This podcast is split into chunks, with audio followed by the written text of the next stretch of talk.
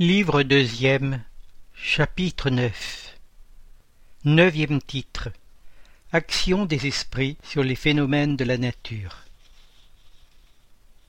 Question 536 Les grands phénomènes de la nature, ceux que l'on considère comme une perturbation des éléments, sont-ils dus à des causes fortuites ou bien ont-ils tous un but providentiel?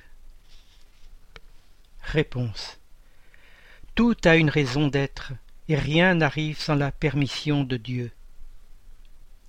Autre question. Ces phénomènes ont-ils toujours l'homme pour objet? Réponse. Quelquefois.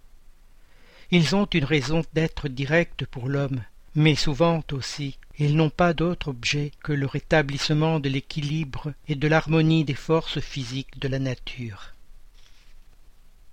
Autre question.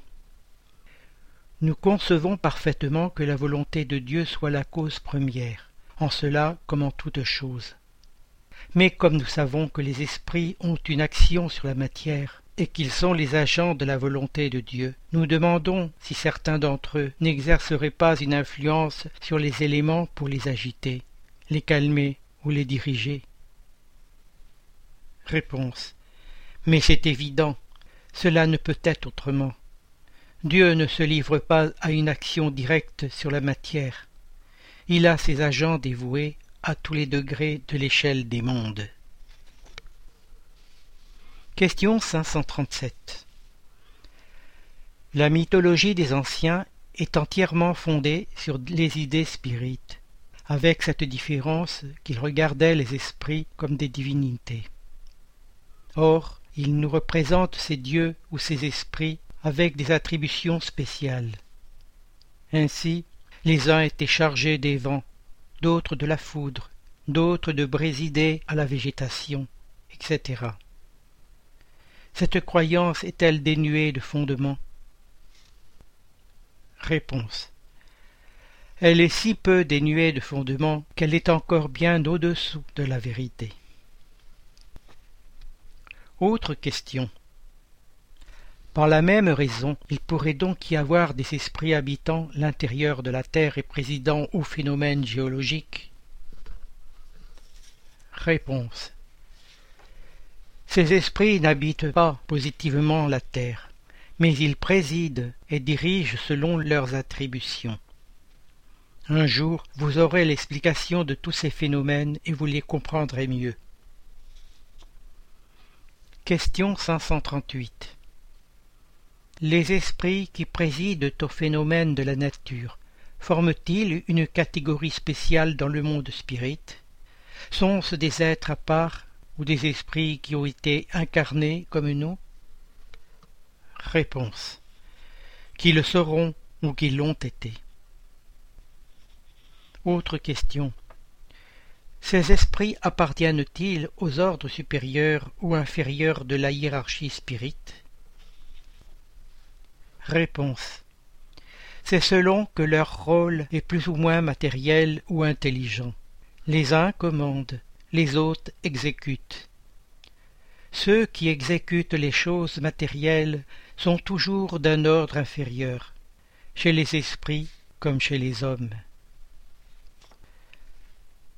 Question 539 Dans la production de certains phénomènes, des orages par exemple, est-ce un seul esprit qui agit ou se réunissent-ils en masse? Réponse En masse innombrable. Question 540 Les esprits qui exercent une action sur les phénomènes de la nature agissent-ils avec connaissance de cause? En vertu de leur libre arbitre ou par une impulsion instinctive ou irréfléchie Réponse. Les uns oui, les autres non. Je prends une comparaison. Figure-toi ces myriades d'animaux qui, peu à peu, font sortir de la mer des îles et des archipels.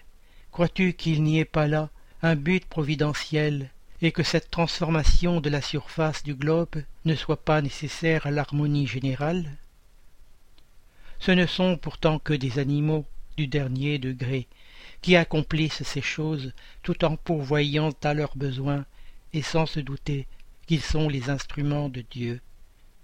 Eh bien, de même, les esprits les plus arriérés sont utiles à l'ensemble, tandis qu'ils s'essayent à la vie, et avant d'avoir la pleine conscience de leurs actes et leur libre arbitre, ils agissent sur certains phénomènes dont ils sont les agents à leur insu. Ils exécutent d'abord, plus tard, quand leur intelligence sera plus développée, ils commanderont et dirigeront les choses du monde matériel. Plus tard encore, ils pourront diriger les choses du monde moral. C'est ainsi que tout sert, tout s'enchaîne dans la nature, depuis l'atome primitif jusqu'à l'archange, qui lui-même a commencé par l'atome. Admirable loi d'harmonie dont votre esprit borné ne peut encore saisir l'ensemble.